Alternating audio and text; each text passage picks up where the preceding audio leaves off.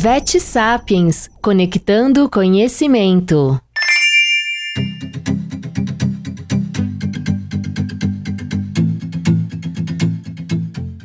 Quem volta aqui desta vez para falar sobre a FIV, a AIDS felina, é a doutora Yumi Hirai. Ela destaca a importância em saber como se dá a transmissão dessa doença e faz observações contundentes sobre os testes diagnósticos. Afinal, será que existe um protocolo único de testagem? Vamos entender. Olá, colegas da comunidade Vet Sapiens. Hoje nós vamos falar sobre o diagnóstico da AIDS felina. A AIDS felina é uma retrovirose causada por um vírus chamado FIV, ou vírus da imunodeficiência felina. Uma vez que nós não temos no Brasil vacinas para a AIDS felina, é de extrema importância que a gente entenda como o FIV é transmitido. A principal forma de transmissão do vírus da AIDS felina é através de mordidas profundas, mordidas penetrantes que introduzem a saliva do gato infectado no organismo do gato não infectado.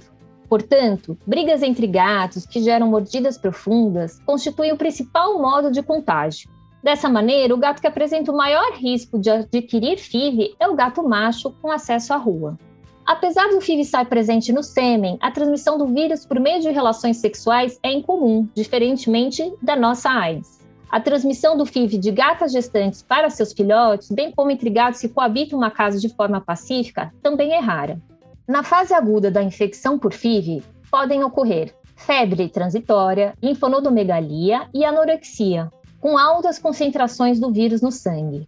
Em seguida, ocorre o desenvolvimento de anticorpos para o FIV, e assim diminui a carga viral.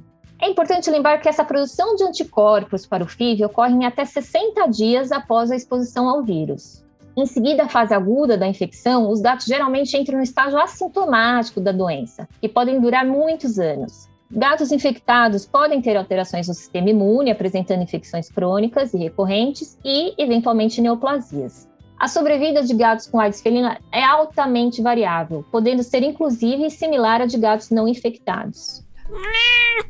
Em relação aos testes de diagnóstico para FIV, assim como os testes diagnósticos para FeLV, é preciso fazer as considerações. Que, em primeiro lugar, não existe um protocolo único de testagem. A escolha dos testes diagnósticos deve ser sempre individualizada, sempre adaptada a cada paciente. Além disso, um único teste pode não ser suficiente para definir o diagnóstico de infecção por FIV. Por isso, a gente recomenda a realização de testes adicionais, principalmente no caso de resultados positivos. E quando o gato deve ser testado para FIV? nas mesmas situações que ele deve ser testado para a FeLV. Ou seja, segundo o consenso de 2020 da Associação Americana de Medicina Felina sobre retroviroses, o gato deve ser testado em quatro situações: logo que for adquirido, antes de ser vacinado com a vacina quíntupla felina, após a exposição a outros felinos infectados por FIV e em casos de suspeita de AIDS felina. O teste inicial que devemos utilizar para o diagnóstico de AIDS felina é sempre o teste rápido, é um teste que a gente não pode pular.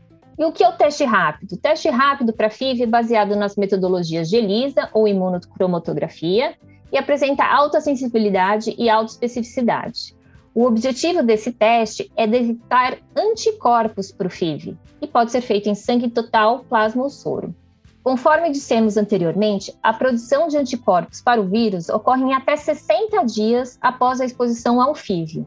Logo, se um gato apresentar resultado negativo no teste rápido para FIV, eu preciso considerar se ele teve ou não contato com possíveis gatos portadores do vírus da AIDS felina nos últimos 60 dias. Se o animal não teve esse contato, ele pode ser considerado como negativo para a AIDS felina.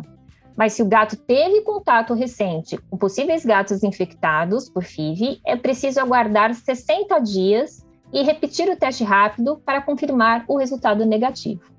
Agora, se um gato apresentar resultado positivo no teste rápido para FIV, eu preciso considerar a idade do animal.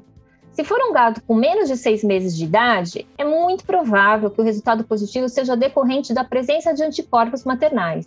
Por isso, é necessário aguardar que o gato complete no mínimo seis meses de idade e repetir o teste rápido.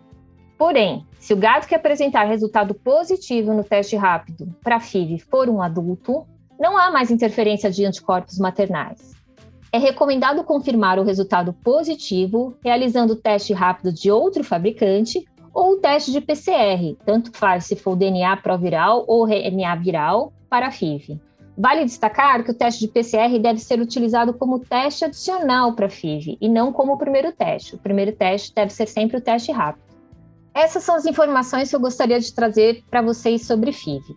Para saber mais, consultem o conteúdo da plataforma VetSapiens e aproveitem para interagir no nosso fórum.